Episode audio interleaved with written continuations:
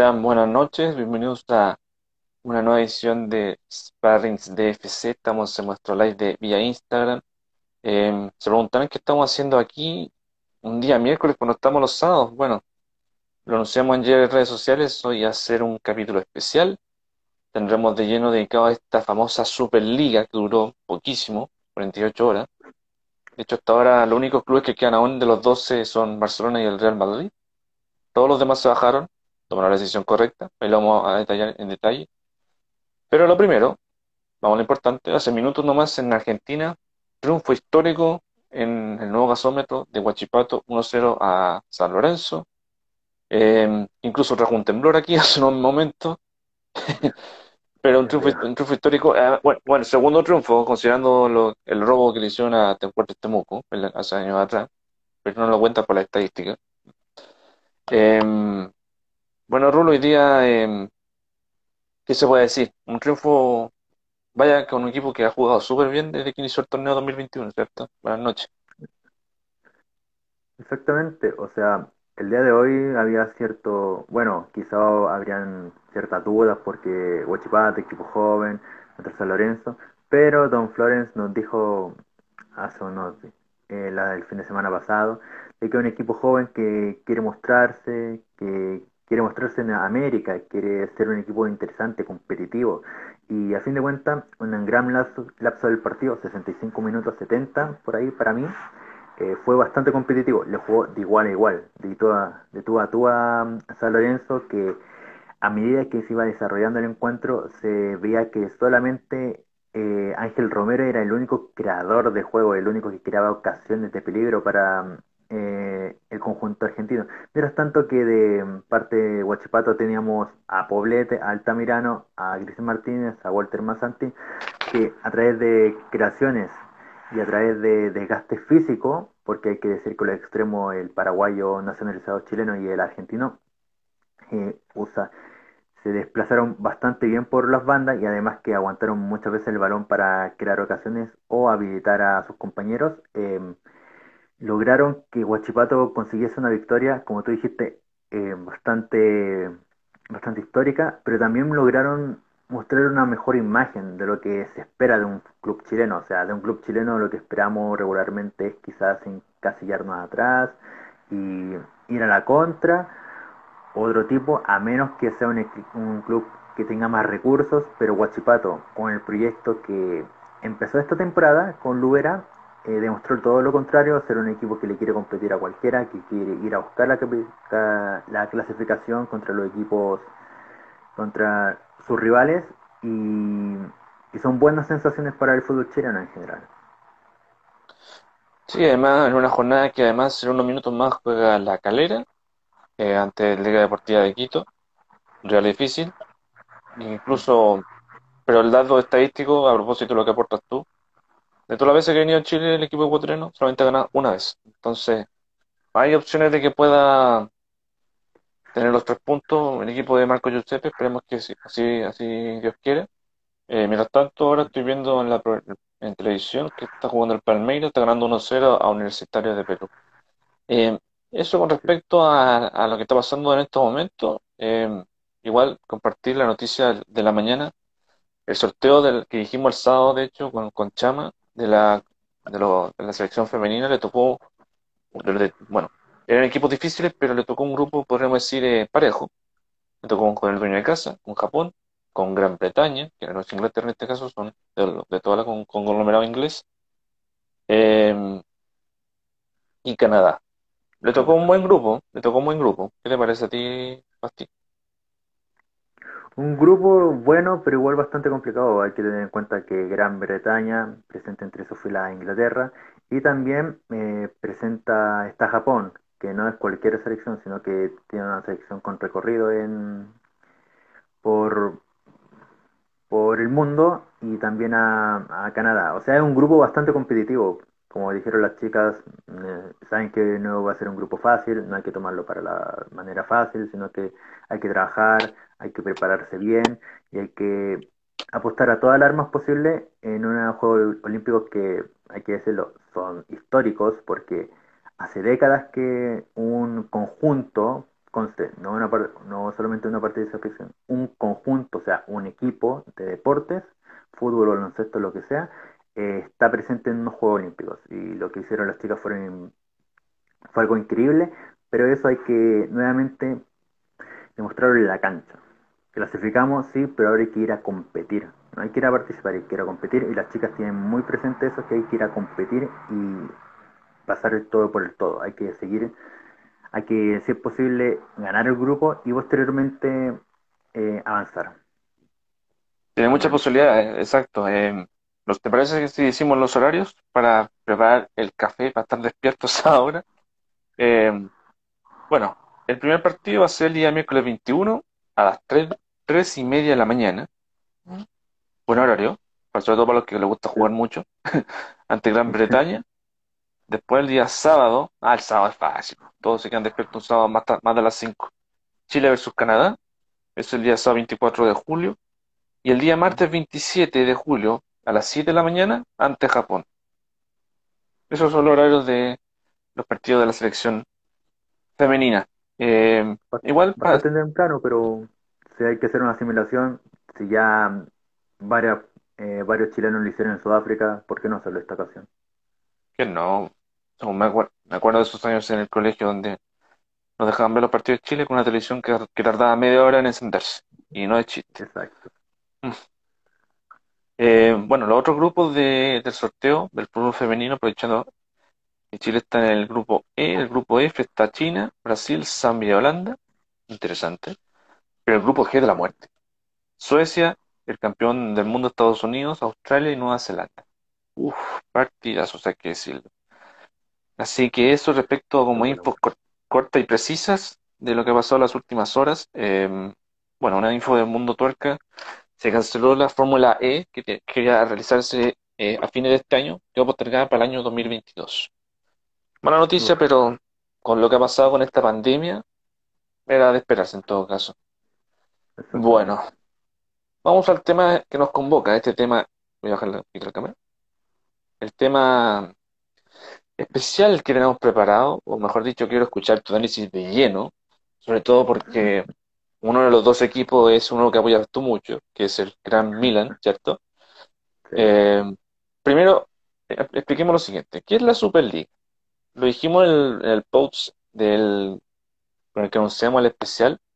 Son 12 equipos, los 12 grandes, o dentro de los 12 grandes de Europa. Para no ofender a, algunos otros, ¿cierto?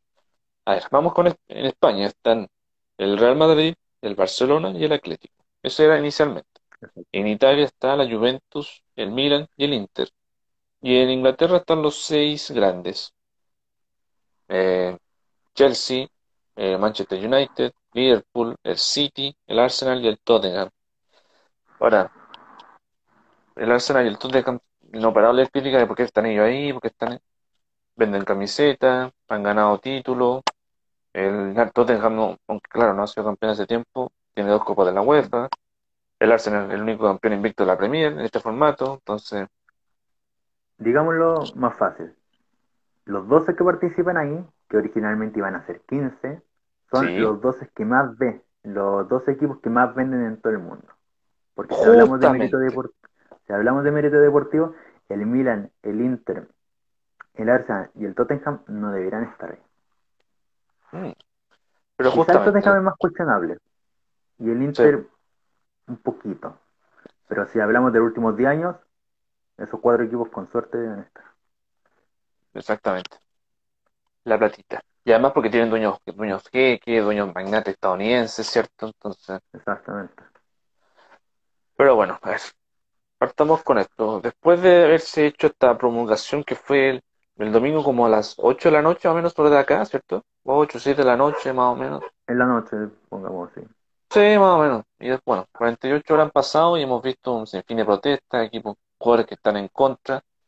Eh, incluso en partidos. Ayer no, no sé si viste los partidos, bueno, ayer y el día lunes los partidos del, del Leicester con el Liverpool y lo que pasó en la, afuera de Stamford Bridge, que justamente fueron como los focos que más hinchas se notaron de los países en sí. Rulo. O sea, hay que ponerlo en tabla de que la Superliga, desde un- para corregir todo, la Superliga desde un inicio iba a ser de 15 equipos. Al final fue de 12 como anunció Florentino Pérez, que es el presidente de la Superliga o de la Superliga Europea, como sea, una de las dos formas. Posterior, y iban a haber cinco invitados, ¿ya? Lo que ocurrió aquí, pese a toda la planificación que mostraron tanto en su página web, que desconozco si está vigente o no porque últimamente no he revisado, eh, la gente se empezó a cuestionar totalmente esto, en especialmente en Inglaterra, debido a que eran, por así decirlo, montos bastante irrisorios, o sea, 350 millones por ingresar. Esto a simple vista afectaba a la competitividad de la liga porque los equipos, más allá de quizás seguir participando en UEFA Champions League o no, o en Europa League, lo que ocurre es que los equipos iban a seguir participando en la liga doméstica y para, para el aficionado del club grande no tiene, no va a ser tan complicado porque la, el atractivo de la liga era enfrentarse a equipos históricos, o sea, Manchester United, Real Madrid, Barcelona, Manchester City, equipo, eh, enfrentamientos bastante atrayentes. Pero el problema aquí era, más allá de la planificación que iba a ser dividido en un grupo de 10 y posteriormente iba a haber cuartos de final, semifinal, eh, ida y vuelta y la final iba a ser a partido único, el problema era lo que iba, iba a afectar en la liga, en la liga doméstica, por los precios, por los ingresos que tendrían el, los clubes participantes de la Superliga. Ya, ¿qué ocurre aquí? Que posteriormente los días, especialmente a través de las redes sociales, Instagram, Twitter, incluso Facebook, pero más allá en Twitter e Instagram, porque eran como las más llamativas y donde más repercusión se crea, eh, varios hinchas de todo el mundo eh, reclamaban de que la Superliga no se debería hacer, eh, anticompetitivo, mm, diversos cosas en sí, porque iba a afectar a los equipos menores, de qué forma lo iba a supuestamente ayudar, cuál iba a ser el fondo solidario que iba a entregar la Superliga a estos clubes menores. Y lo que ocurrió al final es que Florentino Pérez igual dio una entrevista en el chiringuito que daba sus perspectivas, el público joven ya no era tan atraído por el fútbol, el fútbol había que cambiarlo, había que modernizarlo, evolucionarlo, la UEFA y FIFA no tiene transparencia, lo cual después se puso en tela de juicio a través de la media inglesa por ciertos dichos que dijo un periodista de la media inglesa, Juan Corellano, en que decía que en el parte financiero de la UEFA se podía observar claramente que el presidente ganaba tanto, tanto, y por lo tanto, más allá de un tema de transparencia, quizás a eh, ciertos directivos deberían haber revisado mejor los documentos que son liberados por eh, las instituciones. Pero yendo al punto importante, eh, especialmente en Inglaterra, porque en otros países igual habían sus dudas, o sea, en mi caso, por ejemplo, en Milán, eh, en Mira, Italia, antes de, que de sigas, ¿Mm? perdona, chama, digo, ah, perdona, Rulo, antes de, de que sigas hablando, tú me preguntaste si la página sigue funcionando. Mira tú mismo, ahí, aún está funcionando la página de la Superliga. Sí. Superleague.com, para los que quieran, para los que quieren ver la página. Ya. Continúa. Por lo tanto, eh, de mi caso en Milán, eh, de parte de lo que veo en Sudamérica, la, comunidad hablando hispante eh, está a favor de la Superliga, eh, está emocionándose y todo eso, pero uno revisaba las redes eh, italianas del club y muchos hinchas decían no to the Super League, eh, salgan de la Superliga, eh, abandónenla, esto es una vergüenza. Pero donde más se vio fue en Inglaterra, donde los hinchas, más allá de criticar dentro del aspecto de redes sociales, los hinchas se levantaron de sus casas en plena pandemia, pero los ingleses son así de locos, hay que decirlo, y fueron a los estadios. Hay que decirlo, como dijo Francisco anteriormente, en Elland Road, antes del Leeds United contra Liverpool, hinchas llegaron afuera del estadio y protestaban. Protestaron, protestaron, protestaron. Y posteriormente, ayer se dio una imagen parecida en Stamford Bridge, en el duelo antes, en el duelo entre Chelsea y Brighton and Hope Albion, en donde los hinchas de verdad protestaron. Y ahí fue un poco más, más caliente la situación, debido a que los hinchas no dejaban que el bus saliese. Y una escena triste, la cual fue una discusión entre la leyenda del Chelsea, Peter Sech, y los hinchas. era algo que nunca se había visto antes. Bueno, ¿qué ocurrió? Los hinchas ingleses de verdad protestaron bastante, o sea, hay muchas imágenes de pancartas de hinchas del Tottenham, Chelsea, Liverpool, eh, Arsenal, Manchester City, Manchester United, el cual están en total su desaprobación debido a que tener, hay que tener en cuenta que la mayoría de los clubes ingleses fueron, fueron realizados, fueron creados por obreros, por la clase obrera de Inglaterra. Hay que tener en cuenta eso. Exacto abandonar eso porque hay que decir que el ingreso de esta Superliga, que son ingresos, hay que decirlo, a mi parecer de vista, son ingresos ilegítimos de forma que no debería producirse, eh, atentaría contra la historia que el aficionado de aquellos clubes eh, presentan, tienen en cuenta y que han visto y, viven. Por lo tanto, por eso en Inglaterra, como dijo Florentino Pérez en una entrevista, en Inglaterra no, lo dijo un periodista, no me recuerdo el nombre, en Inglaterra el, el roce cultural es distinto a España y a Italia, porque ahí hay un apego de la afición al club, a la historia del club. Luego que ocurrió fue que existían rumores por parte de Inglaterra, bueno, aparte me, me adelanté un poco de que también, aparte de los hinchas, eh, jugadores, cuerpos técnicos, ídolos de los clubes se se pusieron al frente y dijeron que están en contra. O sea, Eric Cantona por parte del Manchester United, eh, Gary Neville por parte del United también, Jamie Carragher por parte del Liverpool, se pusieron en contra de esta situación, que incluso Jamie Carragher dijo de que nos han convertido en una vergüenza, al club, al Liverpool lo convirtió en una vergüenza, y más allá, eh, eh, jugadores, o sea, hay que ver las declaraciones de James Milner, también de Jordan Club, de Marcelo Bielsa, las que entregó posteriormente el mismo día de ayer eh, el post de los jugadores del Liverpool, eh, diciendo de que está en contra de esto, y también otros jugadores a lo largo del mundo, Luis Alberto en Italia, en el Lazio, y también André Herrera en el Paris Saint Germain, hay que tener en cuenta todo eso. Pero el tema aquí es que aunque en otras partes también están en contra ciertos directivos, lo que ocurrió finalmente fue que por parte del Big Six se rumoreaba que están dando la documentación para salir de la Superliga, debido a que, como dije anteriormente, el roce cultural era distinto a los otros países y la afición afectó bastante la situación y prefirieron dar un paso al costado. Se rumoreaba primero que era el Chelsea, pero finalmente el Chelsea fue el último de parte del Big Six en dar un comunicado, pero todos los clubes dan comunicado, excepto el Arsenal, que dio un comunicado y también pidió disculpas por la situación, lo cual se agradece, pero a mi punto de vista se agradecería más con que la directiva aquella, como todos los directivos, renunciasen a sus cargos, porque esto es una mancha, para mí, para mi punto de vista, como aficionado del fútbol, es una mancha para la historia de los equipos. No creo que nosotros como aficionados olviden esta situación y finalmente de a poco se fueron rumoreando de que aparte del Big Six, el Inter y el Milan saldrían de la Superliga y ahí de a poco se iban saliendo hasta que se entregó un comunicado, el cual eh, la Superliga no se, suspen no se terminaría, sino que estaría en una suspensión por ahora. Y después, hoy día hubo una entrevista en el larguero de Florentino Pérez que no, no he escuchado, no he escuchado, pero que sigue defendiendo la idea de que se que cree la Superliga, debido al atractivo, al atractivo, a que hay partidos en Italia, Inglaterra y Europa, digo, y España de que no son atractivos, de que nadie los va a ver, y eso. De opinión personal para terminar, eh, yo estoy muy en contra de la Superliga, pero también hay que dejar en, en cuenta esto de que, aunque esté en contra de la Superliga, no estoy a favor de la UEFA y de la FIFA.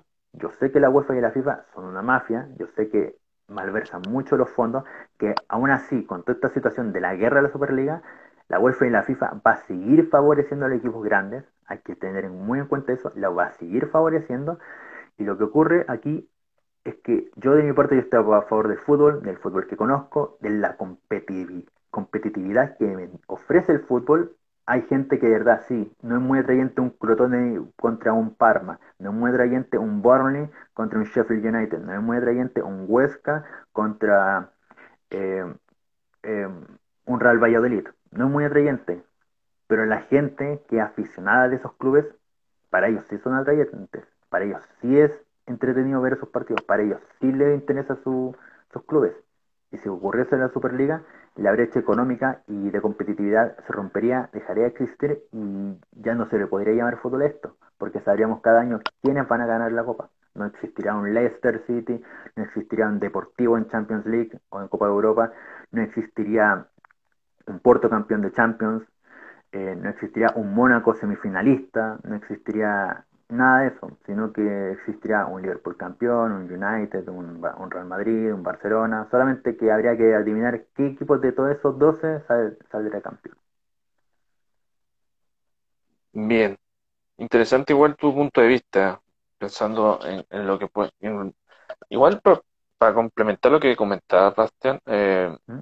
¿cuál es tu opinión respecto a que durara poco el tiempo? 48 horas nomás ya el 80% de, de estos 12 clubes oficiales eh, se hayan retirado fácilmente.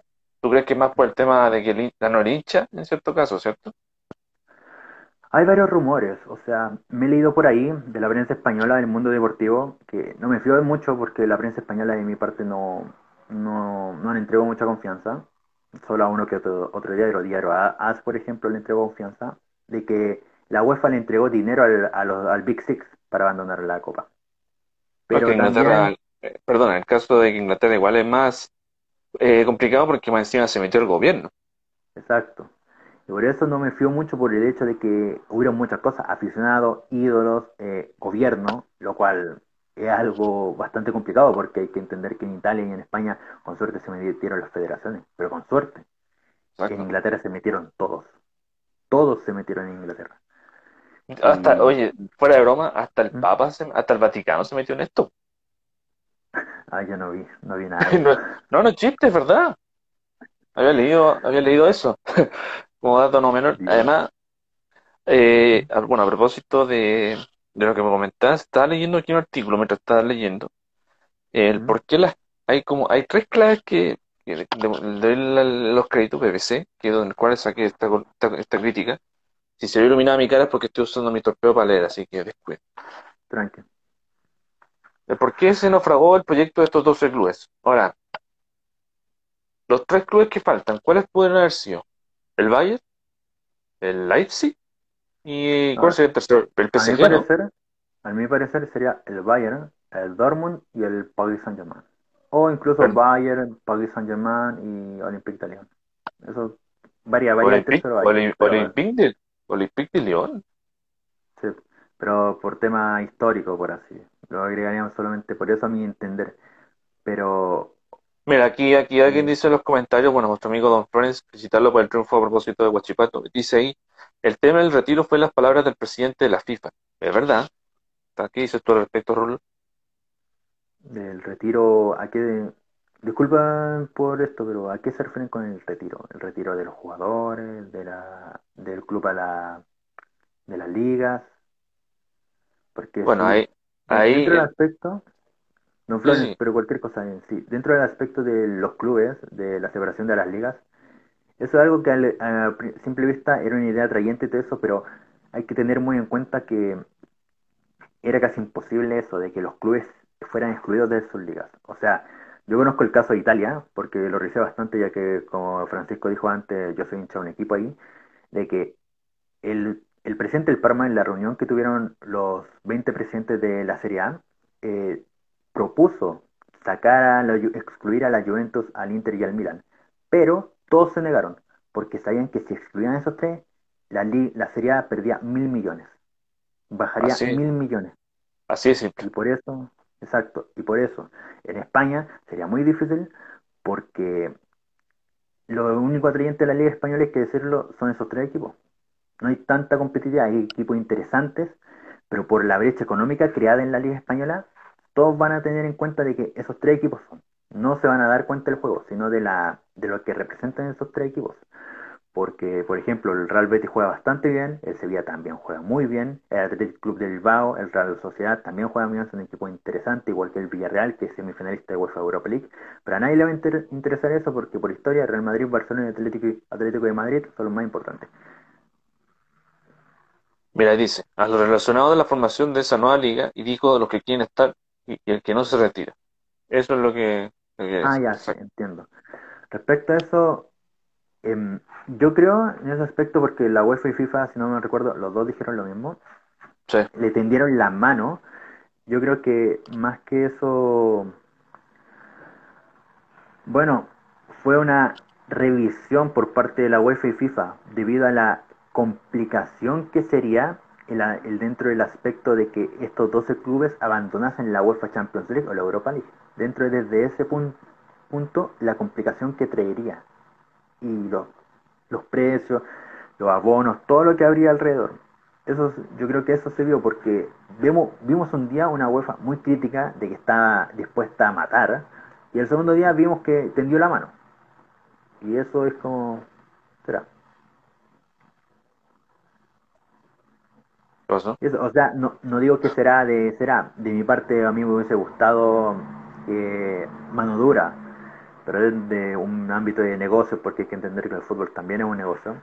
Hace mucho tiempo, tristemente, eh, iba a perjudicar mucho a la Champions League y a la Europa League y a todo en general. Iba a perjudicar demasiado, aparte de que el tema de los jugadores que no pudieran participar en las selecciones, el FIF Pro también se metió ahí, dijo de que ellos iban iban a hacer todo lo posible para que no pasase eso y iba a ser un enredo, mejor dicho, fue una guerra sin cuartel todo esto.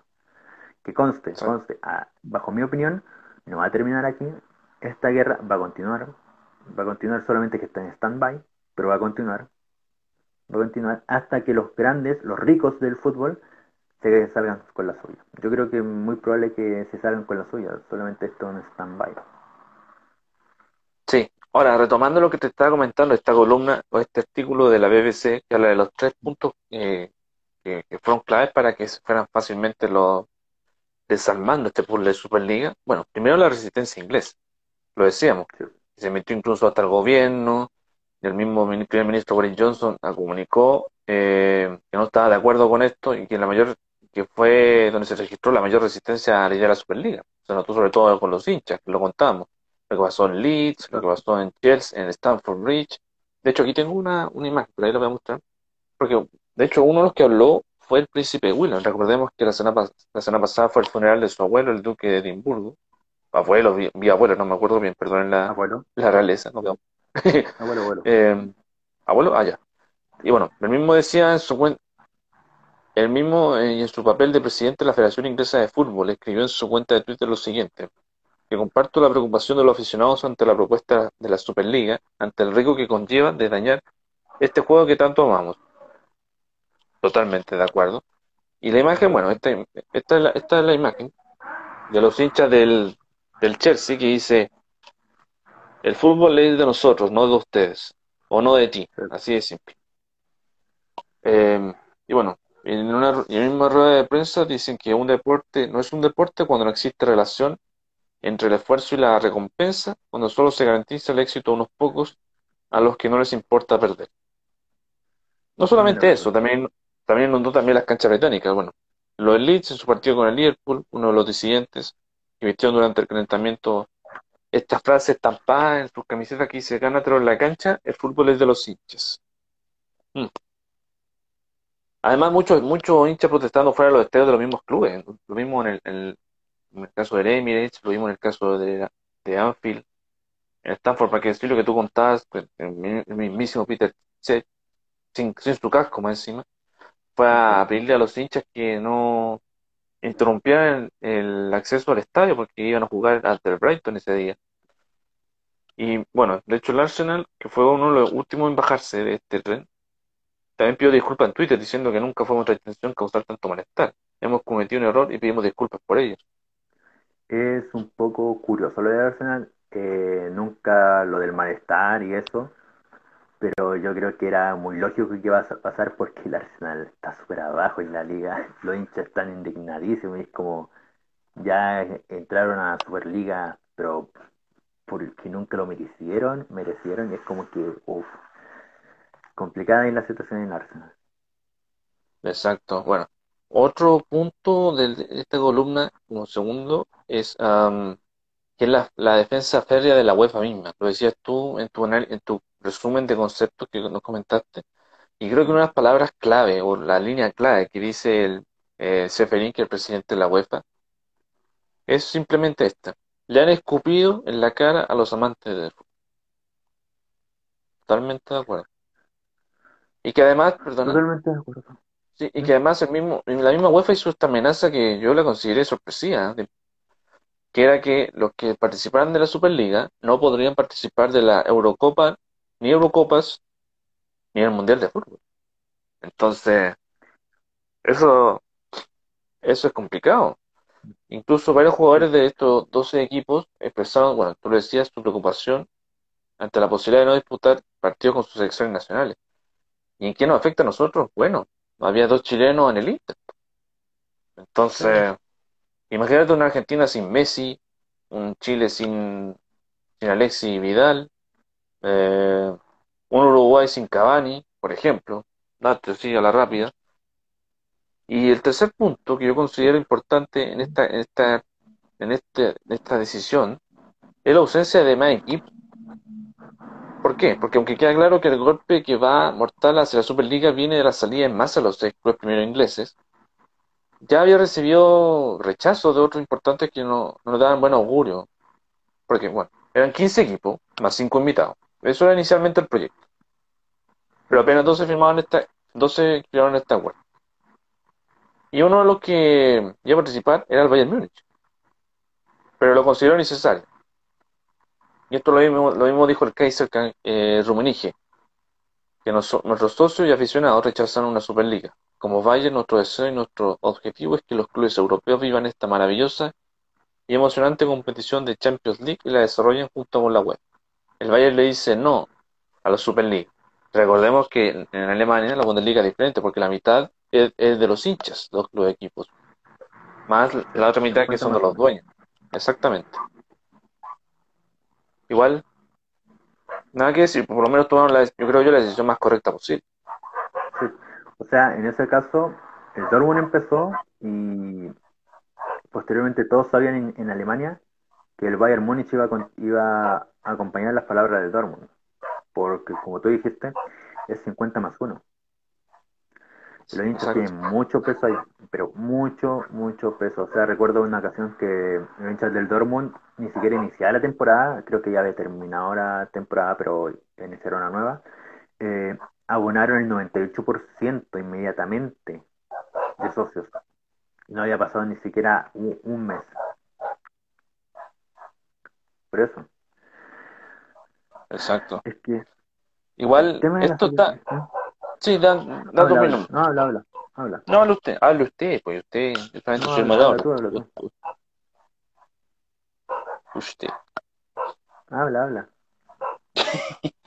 no, no, eh, igual, fuera de broma, igual la idea en sí no era mala, pero desarrollarla en este momento, recordando más encima que el día siguiente se anunciaba este nuevo formato de champ.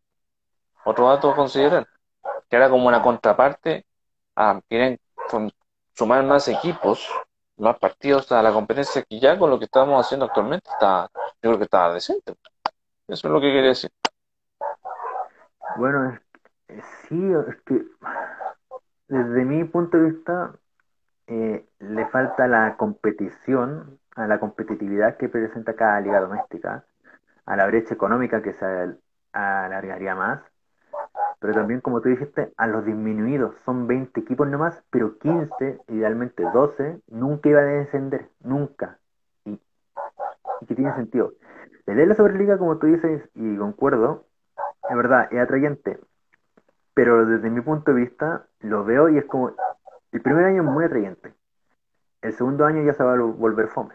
Y el tercer año ya va a ser a simple vista infumable, pero por el hecho de que serían los mismos partidos, los mismos equipos, quizá uno que otro fichaje, pero sería siempre lo mismo. Y se lo comparo con la Champions League, la Champions League o la Europa League me da esa magia que sea una vez a las 500 la, el partido de un histórico contra otro histórico, de un Barça contra un Chelsea, de un Real Madrid contra un Liverpool, aunque últimamente ha pasado un poquito más recurrente, de un Arsenal contra un Barça, por ejemplo, de un Milan contra un United, de una Juve contra un, un United, por ahí. Eso, es el tema. La magia que presentan esos encuentros se borraría y se eliminaría. Que, la situación, que, los jóvenes estarían, por así decirlo, abandonando el interior en el fútbol, también tiene que ver por el precio económico de la entrada. Si no me equivoco, en el Bernabéu, 70 euros para entrar. 70 euros. Y eso, más o, menos, serían como 100 mil pesos aquí en Chile. 100 mil o un poco más, creo, bajo la conversión. A ver, ¿cuánto dijiste que valía una entrada? 70, más o menos 70, 70, 70 euros. Mira, te saco el cálculo, sigue comentándolo. Ya.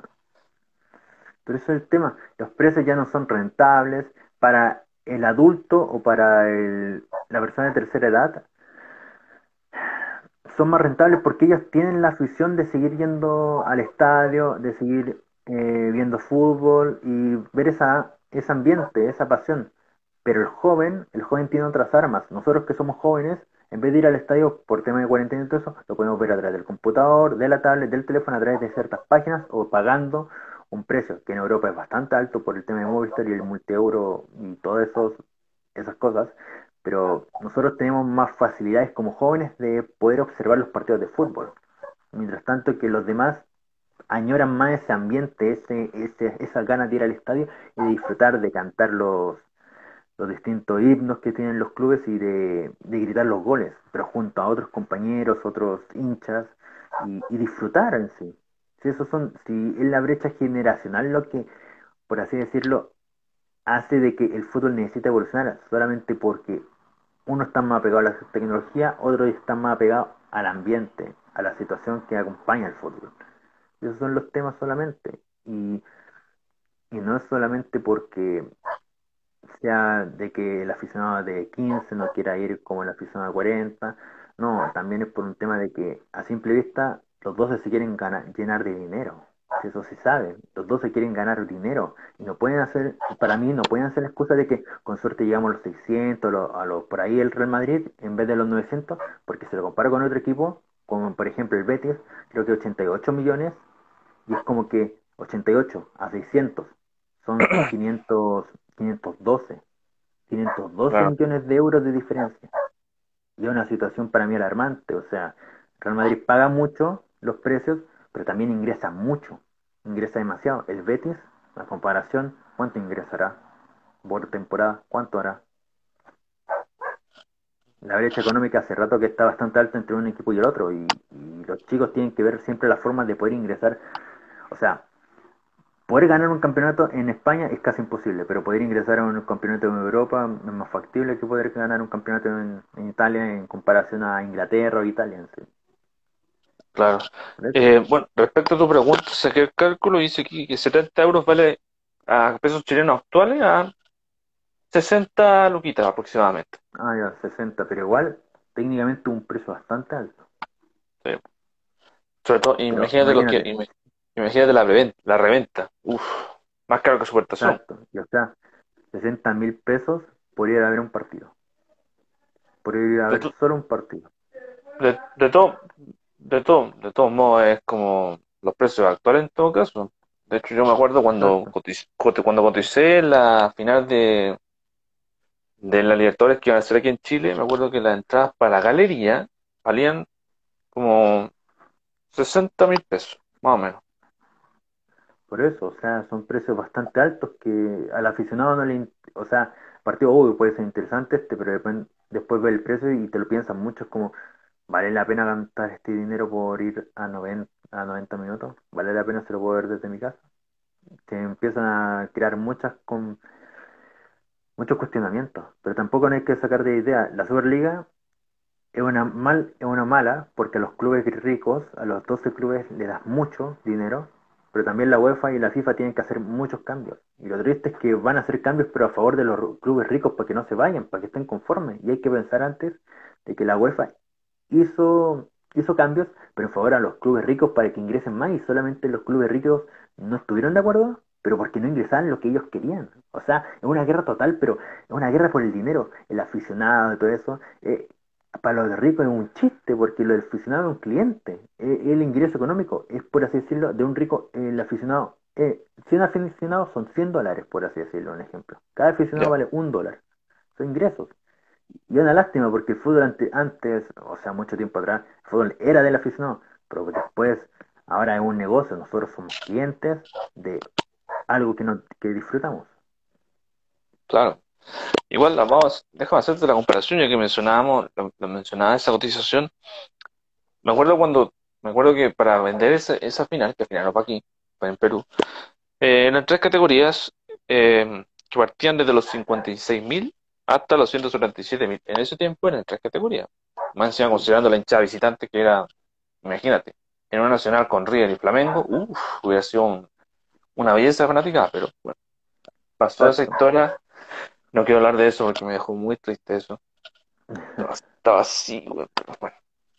Pero bueno, eso es respecto a lo que pasa con la Superliga. Ahora, de momento, eh, a propósito, ahora, de gol del Palmeiras, está ganando 2-0 Universitario de Perú, minuto 51, golazo. Hay que decirlo. También Independiente está ganando 2-0. El Montevideo City que está perdiendo 1-0 contra Bahía. Eh, Marcelo Allende titular. Y Racing también con los chilenos Arias y Mina están perdiendo.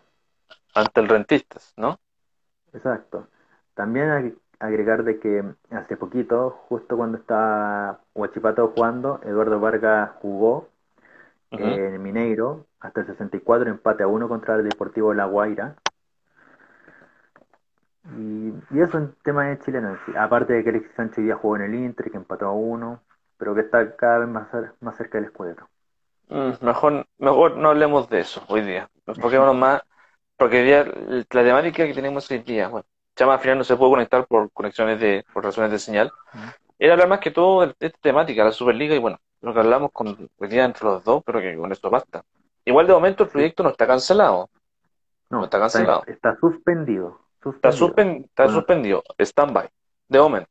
Van a modificar. Conocemos a Florentino Pérez. Sí. Lo conocemos. Conocemos a sus amigos también, bueno, a sus amigos, a Agnelli, Ed Woodburn, los conocemos bastante, en especial a Agnelli, que en Italia, bueno, Lo que, familia Agnelli, dueña de la Juventus, todos sabemos qué pasó con la Juventus en el Calciopoli, que también excluye, excluye al Milan y al Inter, no, al Milan también de esa, de esa vergonzosa parte de la historia, pero los conocemos, saben que, sabemos que no se van a quedar con los brazos cruzados. Mejor dicho, como dije, Florentino Pérez tuvo una reunión, digo, tuvo una entrevista en el larguero que, iban a hacer iba a ser ayer, pero que le hizo hoy día por ayer, un día convulsionado, un día complicado. Creo que para él no era muy, muy factible en sí, pero yo tuve esa entrevista y creo que dejó ciertos ciertas declaraciones también para revisar. Y, y eso, pero eh, son directivos que no se van a rendir a la primera. Van a seguir, seguir, seguir hasta presionar hasta que, hay que ser sincero, hasta que logren los ingresos que ellos quieren. Exacto. Pero bueno, este proyecto está en stand-by, pero sigue activo. Y lo que queríamos hoy día era explicar este contexto de, de hecho, desde el domingo hasta ayer, cuando se anunció ya el, abandono del casito, eh, esto está, como algunos colegas, esto está en desarrollo. Igual, de todos modos, yo creo que el fin de podemos reunir más información y comentarlo un poquito, ¿cierto? Si no una de esas, igual. Pero bueno, eh, estamos, bueno, estamos en unos minutos de cerrar, pero hablemos algo de Copa Libertadores y Sudamericana a propósito, que ya empezó la fase de grupo ayer con unas sorpresones de resultados increíbles. Eh, ah, además, el propósito, antes de darte la palabra, amigo mío, es que eh, eh, se preguntarán, ¿por qué están dando el partido de Guachipato y ESPN? cuando supuestamente era por DirecTV. Y aquí tengo una información. Me lo pregunto. Sí, no, si yo le, dije, le dije a mi modo frenes por, por interno, terminando el partido por ESPN, no frenes, míralo. Porque, bueno, digamos la firme. ¿Tú tienes DirecTV? No, no pagaría tampoco por DirecTV. Yo tampoco. Pero, ¿cuál es la razón de, esta situación? Porque nosotros, nosotros el, el, trato era que la Copa Sudamericana iba por DirecTV exclusivamente. Pero en las últimas horas salió un, acuerdo que hubo entre DirecTV y ESPN, Argentina, recalquémoslo para Argentina, en el cual dice que cada canal tiene el 50% de los derechos, por lo tanto ambos canales tendrán partidos en exclusiva y que ambos compartirán una selección de partidos simulcast, simultáneos pero con la misma compañía. ¿Qué significa eso? Que, implica que ambos canales acordarán qué partidos, qué partidos van a emitir simultáneamente, tanto en DirecTV como en ESPN, como, como cada uno en su respectiva transmisión. Eso es la razón, por ejemplo, porque ayer los partidos, dos partidos de la Sudamericana se transmitieron por ESPN 3, de hecho. Uno de ellos fue el rival de Palestino, Universal Voice. Vio el partido, más o menos, pero sigue invicto el Mono Burgos, empataron a cero. Y hoy día em, eh, empataron, empató, bueno, ganó Huachipato, que lo comentábamos al principio, triunfazo histórico. Em, está jugando ahora Independiente, como lo decías tú recién.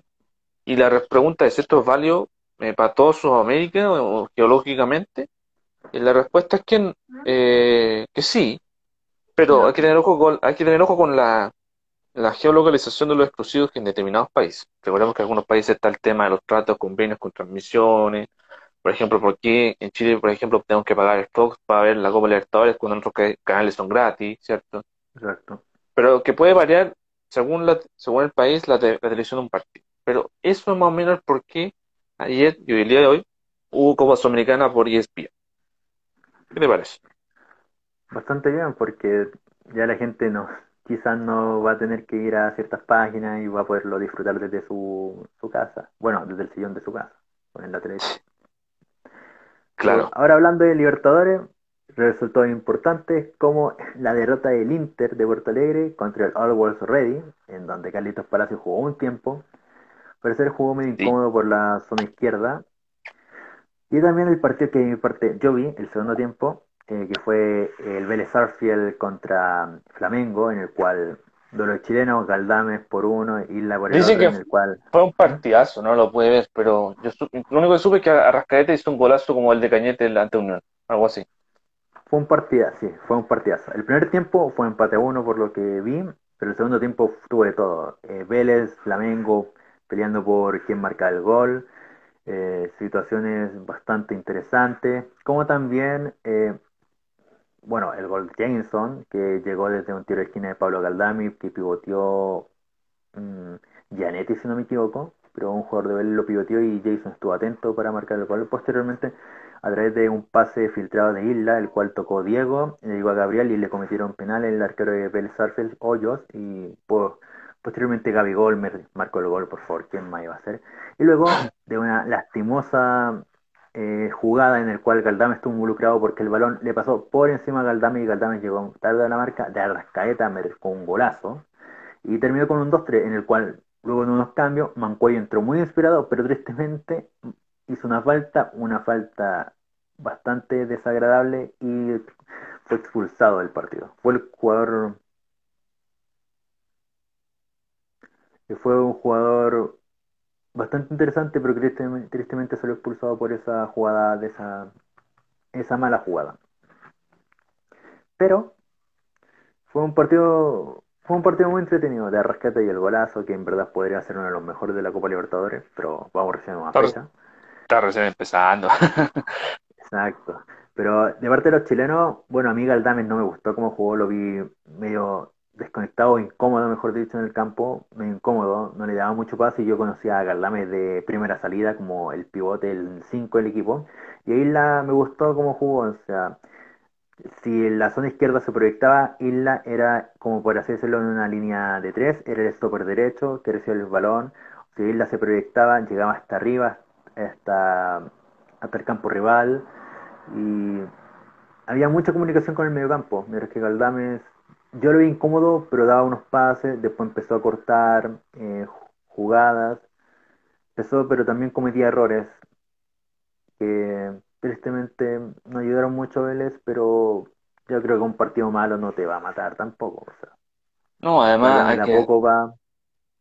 No, y además el grupo de Flamengo, yo creo que uno de los grupos que hace más competitivo en esta Libertadores, hay que ser sincero. Eh, Exacto, pero y bueno, a propósito, a propósito eh, ya salió el 11 de la calera.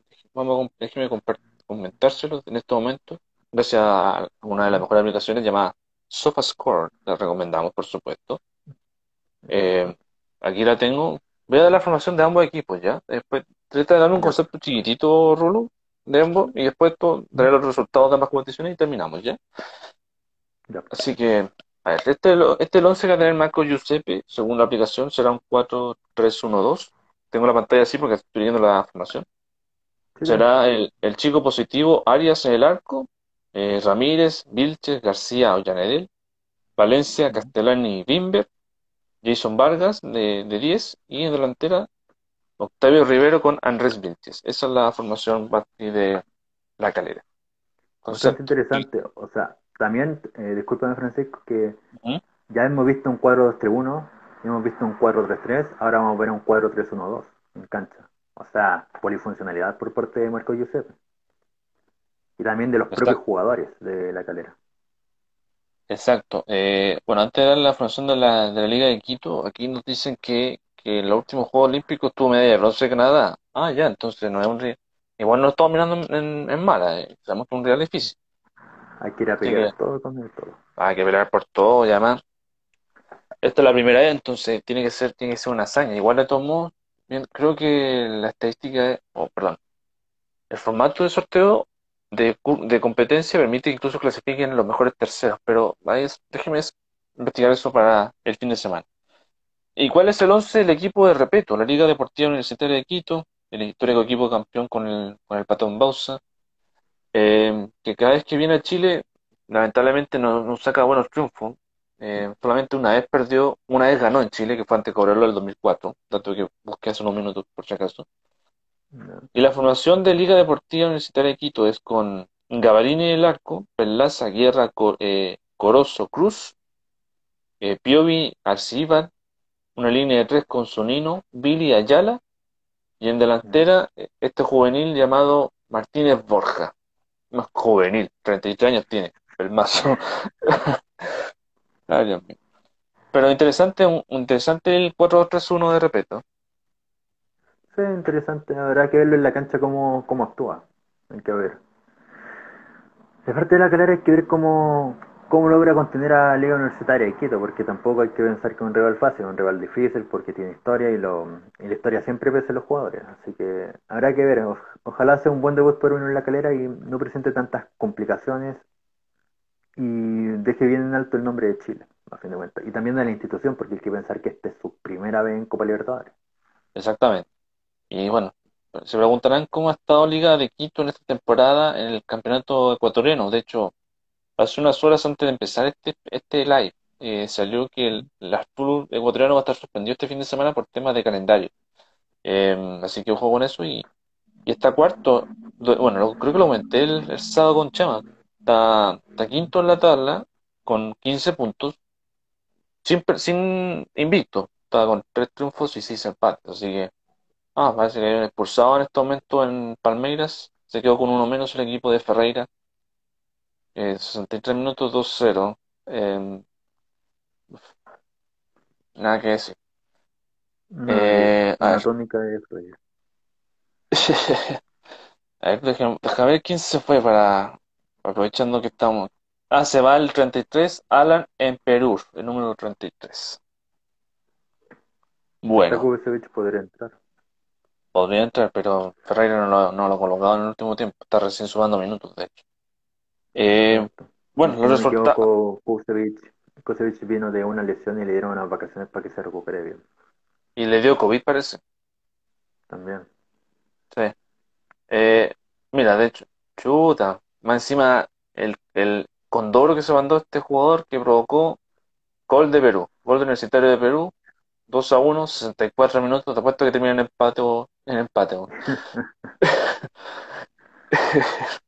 a ver, ¿quién anotó? Eh, ¿Quién anotó? Gutiérrez, el número 9. Eh, me encanta Enzo Gutiérrez. Eh, sí, señor, Enzo Gutiérrez. Un viejo Enzo... conocido. Justamente, Enzo Gutiérrez. Y, y ojo, eh, Defensa y Justicia, ya que mencionamos a, a ex Wonders, gol de Rotondi en este empate 1-1 ante Independiente del Valle.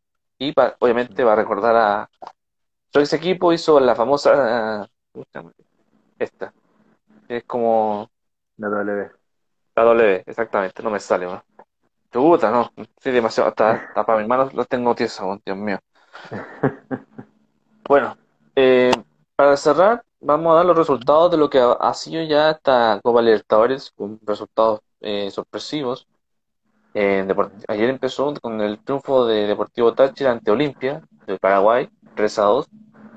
El triunfo de Always Ready de Bolivia después de 53 años, sin estar en Copa Libertadores, o nunca ha estado, de hecho. 2 a 0 ante Inter de Porto Alegre. Bueno, tú decías, Rulo, que Carlitos Palacio jugó ya un, prim- un primer tiempo, más o menos. Eh, esto le va a interesar a los cruzados. Bueno, a propósito, ya están de aniversario. Feliz, feliz cumpleaños cruzados de, de, de Liga a Tierra de del Fuego. Eh, gracias, me saludo yo mismo. Eh, eh, Argentino Junior le ganó 2-0 a, a Nacional de Uruguay. Yo me esper- inesperado resultado, hay que decirlo. Pero lo que sí destaco de esta de este partido es que quedó con un que va a tener un jugador menos para el partido que va a ser Quintana, que fue expulsado por doble amarilla, una baja importante en la defensa. Eh, el Santos de Holland perdió 2 a 0 ante Barcelona de Guayaquil. El partidazo que decías tú de Vélez con Flamengo ganó 3 a 2. El equipo de Rogerio Ceni. Y el Sao Paulo de Hernán Crespo, que pucha, la camiseta de Sao Paulo es hermosa. Súper hermosa, me recordó esos años 90 cuando ganaron, era un, equipazo. Le ganaron al Sporting Cristal de, de, Omar Merlo 3-0.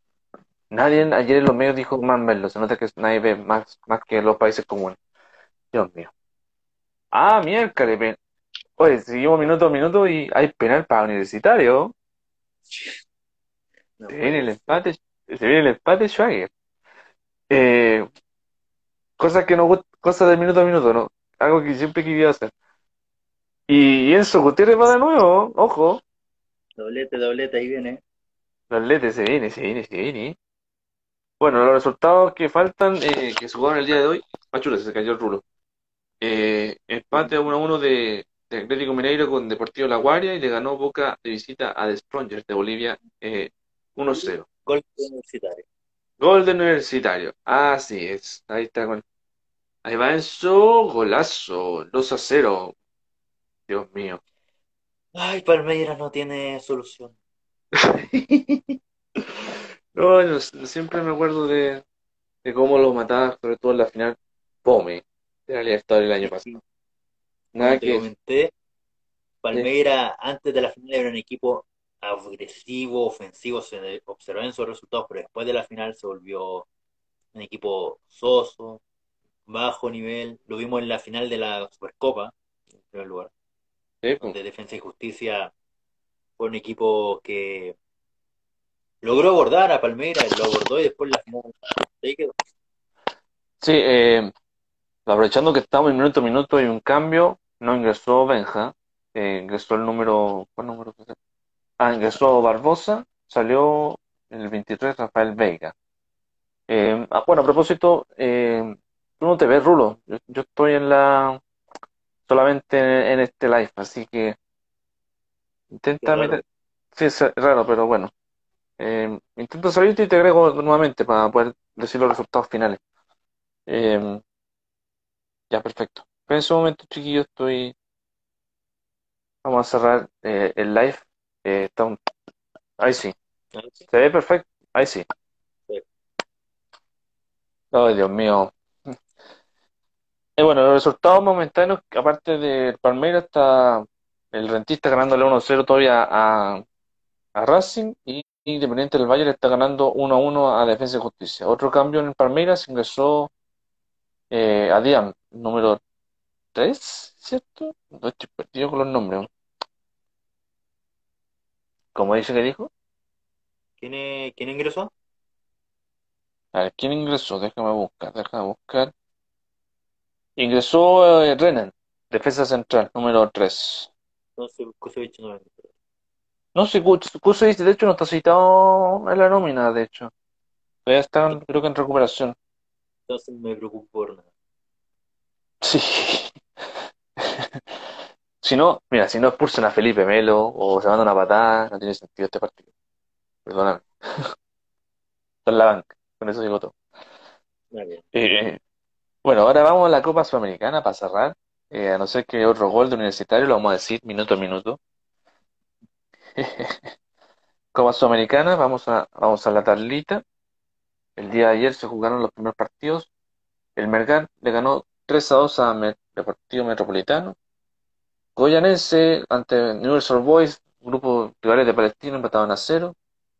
El Paranaense ganó de visita 1-0 a Laucas. 12 de octubre, rival de Huachipato, la próxima fecha en Sausalito. Le ganó 1-0 a Rosario Central. Eh, bueno, y lo que pasó hoy día, el triunfo de, de Huachipato 1-0 a San Lorenzo y el triunfo del Caerá, Deportivo Caerá, 3-1 ante Bistelman. ¿Quiénes están jugando? Bueno, están, en entretiempo. El, el Uruguay, el Guayvira está, está perdiendo 2-0 ante Independiente. Y como decías tú, el City Torque está perdiendo 1-0 ante el Bahía. Con Allende y Eso, exactamente. Eso de momento con los resultados de las copas Sudamericana y Libertadores. Bueno, se preguntarán si gustó esta experiencia de hacer un programa el día miércoles. Sí, obviamente lo vamos a hacer algunas veces por tiempo. Eh, por necesidad y dependiendo de la noticia, claro. Eh, bueno, saludar a toda la gente que está conectando o a la gente que está siguiéndonos. Andrés González, gran amigo, saludos. Coqui013, Don Flores, eh, Basti PB, Allen W. Bravo, X Cristóbal, Leona Landy Pache, nombrecito. También saludo. Eh, ¿Quién más? No, nadie, más. Bueno, a todos ellos les mando un saludo. Eh, y bueno, Rulo, unas palabritas al cierre. Primero, primero, me gustó verte nuevamente, amigo, porque no te vi el sábado porque tuviste problemas de último minuto. Eh, ¿Qué era como palabra al cierre? ¿Qué espero ustedes para los equipos que juegan en esta jornada y mañana? Unión La Calera haga un buen papel, que dentro de media hora exactamente va a debutar en Copa Libertadores, que experiencia que tiene en Sudamericana y también el, el, torneo nacional sea bastante grata y de que la logra aplicar en su campo, porque hay que pensar, están jugando en casa, no, no tener tantas complicaciones, y no solo eso, de que van a, ojalá saquen una victoria, más que eso, y jueguen bien, porque han jugado relativamente bien, pero se caen de a poco y ojalá en este caso no sea, no sea la situación que vienen reiterando con el entrenador Marco Yusuf. Perfecto, bueno, igual, en todo caso para, para los que juegan mañana, uy, uy, casi gol de universitario, casi gol de universitario, Dios mío, la que se perdieron. Eh, no, no era gol de Enzo, por si acaso. no era gol, no era gol de, de Lenzo Gutiérrez. Pero fue casi un golazo, fue casi un golazo. De Caroso, creo que se llama el jugador. Eh, está complicado Palmeiras, como viene.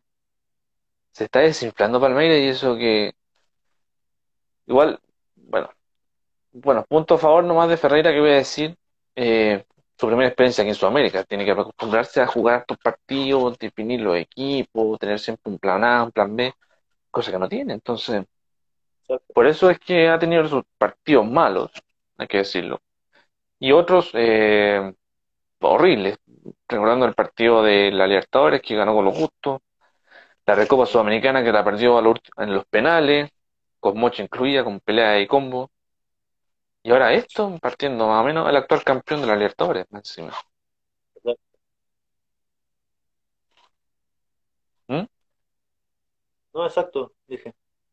Ah, ya, perfecto. Bueno, señores, este fue el especial. Bueno, si Dios quiere, estaremos nuevamente el fin, el fin de semana al aire, nuevamente. Eh, Con la, preguntemos. ¿Hacemos previa o hacemos post partido? ¿Qué dices tú? Ahí vemos la semana. Pero va a ser un partido bastante interesante. Ojalá, por el bien de ambos equipos. Exacto. ¿Te imagináis, ¿te imagináis que, le, que les vaya bien a la U? Uf. Dios mío. Pero bueno, alguna vez debe pasar, alguna vez debe romperse esa mal- mal- maldita maldición de una vez por todas. Eh, bueno, des- bueno, nos despedimos. Mi compadre aquí, Bastián Valenzuela, ¿cierto? ¿Es tu apellido? Vergara. Bastián Vergara, perdón, Valenzuela. Bastián Vergara, alias e- ex Rulo, porque ya no tiene su famoso look, que les habla Panchito, Panchito Javier. Eh, nos vemos el fin de semana. Eh, no sabemos si el sábado o el domingo. Vamos a verlo, vamos a hablar en el chat con los integrantes. Eh, y bueno, esperemos que sea un fin de semana entretenido. Ya esperemos poder definirse ya qué va a pasar con la Premier, con la Serie A, que están al puerto de tener campeones. Y bueno, la semana que viene tenemos la final, la semi de Champions. Ahí, uff, ahí vamos a, ahí vamos a comentar. Entonces, se viene interesante. Eh, último dato, Rulo, antes de irnos. ¿Tú estaréis de acuerdo de dar el título al PSG por secretaría? Complicado. Por nivel, por nivel de juego, por nivel de juego. Sí, yo prefiero que se juegue, pero sí. Compli- es que complicar la situación porque ya la UEFA ya no hará nada. Y como ya no va a hacer nada, como que será. Tienen que jugar el- por el título solamente. Ya, perfecto. No, aparte sería una falta de respeto. Yo creo que equipo, el equipo actualmente está jugando bien, pero yo, yo creo que debería jugarlo más en cancha. Y ahora tiene la oportunidad de oro de enfrentarse a un City que a pesar de que hoy día ganó con lo justo al Aston, eh, eh, eh, se le puede ganar, sí, pero que le cuesta, hay que decirlo. Perfecto. Así que, exactamente. Así que eso nos definimos porque ahora después hay que ver el partido de la calera. Eh, afortunadamente la U, no sé si no, no sé si te dio tanta tarea a ti, pero por lo menos yo estoy libre. Eh, le colocaron la amarilla a Felipe Melo sin, digo, sin estar en cancha, po. Se vienen las expulsiones. Bueno, se vienen las expulsiones. Bueno, eso muchachos, que tengan una buena tarde, una buena noche. Eh, esto fue el live especial esta semana, eh, dedicado de lleno a la Superliga Europea, que no fue, no fue. Y la otra semana se viene la semis de, de Champions de Europa. Eh, tenemos clásico fin de semana, que esperemos no se fome. Eh, y bueno, nos, nos encontraremos en el próximo capítulo. Si no este fin de, volvemos la semana que viene, por razones de trabajo y cosas de la U. Eso, nos vemos y que tengan una buena noche. Hasta luego. Hasta luego.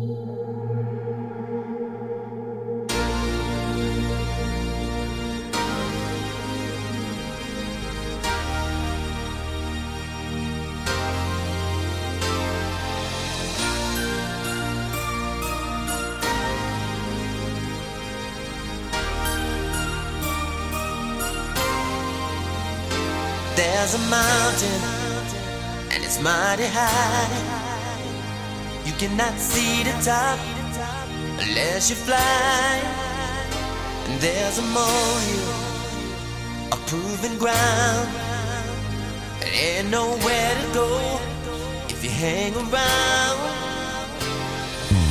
Everybody wants to sell what's already been sold.